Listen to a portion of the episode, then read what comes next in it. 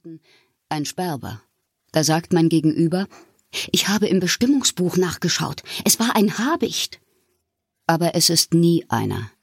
Die Bestimmungsbücher funktionieren nicht.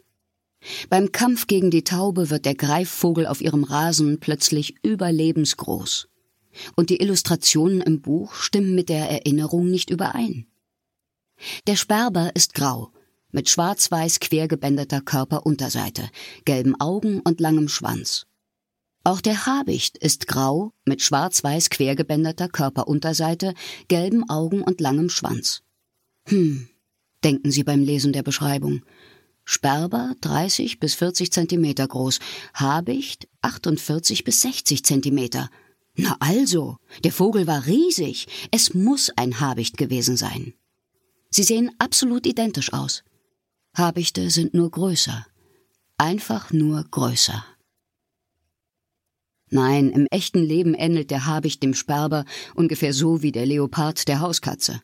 Er ist größer, ja, aber er ist auch massiger, blutiger, tödlicher, furchterregender und viel, viel seltener zu sehen. Diese Vögel der tiefen Wälder, nicht der Gärten, sind der geheimnisumwitterte Gral der Vogelliebhaber. Man kann eine Woche in einem Wald voller Habichte verbringen und nie einen zu Gesicht bekommen, höchstens Spuren ihrer Anwesenheit wahrnehmen. Eine plötzliche Stille, gefolgt von den Rufen zu Tode erschrockener Waldvögel, das Gefühl, dass sich etwas knapp außerhalb des Gesichtsfeldes bewegt. Vielleicht eine halb aufgefressene Taube, ausgestreckt auf dem Waldboden, inmitten einer Explosion weißer Federn. Oder sie haben Glück. Sie gehen im nebligen Morgengrauen spazieren, schauen sich um und sehen für den Bruchteil einer Sekunde einen Vogel vorbeifliegen, die Zehen mit den riesigen Klauen locker gekrümmt gehalten, die Augen auf ein fernes Ziel gerichtet. In diesem Sekundenbruchteil prägt sich das Bild unauslöschlich in ihr Gedächtnis ein und lässt sie begierig nach mehr zurück. Die Suche nach Habichten ist wie die Suche nach Gnade. Sie wird einem gewährt, aber nicht oft, und man weiß nie, wann oder wie. Etwas besser stehen die Chancen an einem stillen, klaren Morgen im Vorfrühling, denn dann verlassen die Habichte ihre Welt in den Bäumen und vollführen ihre Balzflüge am offenen Himmel. Darauf hoffte ich auch an jenem Morgen. Ich schlug die rostende Autotür zu und machte mich mit meinem Fernglas auf den Weg durch den vom Frost zinnfarben gefärbten Wald. Teile davon waren verschwunden, seit ich das letzte Mal hier gewesen war. Ich stieß auf zerstörten Boden, abgeholzte Flächen voller ausgerissener Wurzeln und vertrocknete Nadeln im Sand. Lichtungen, die brauchte ich. Allmählich drang mein Gehirn wieder in Bereiche vor, die es seit Monaten nicht benutzt hatte.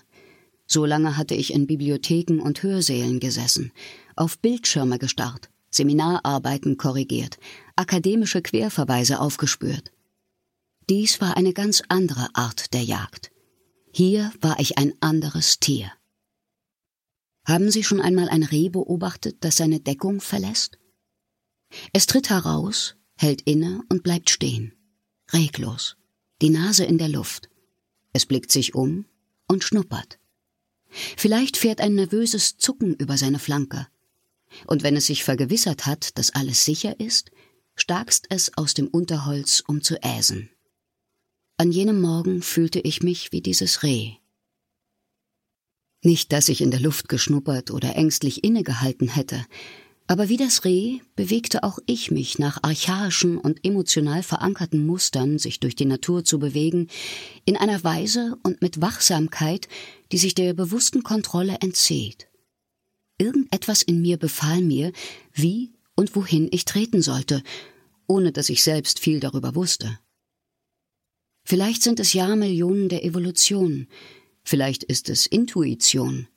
Aber auf der Jagd mit meinem Habicht bin ich angespannt, wenn ich mich in der Sonne bewege oder im Sonnenlicht stehen bleibe.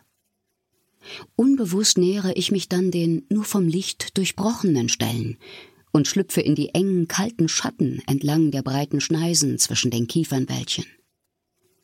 Ich zucke zusammen, wenn ich einen Häher rufen oder eine Krähe krächzen höre wütender Alarm. Beides kann entweder Achtung Mensch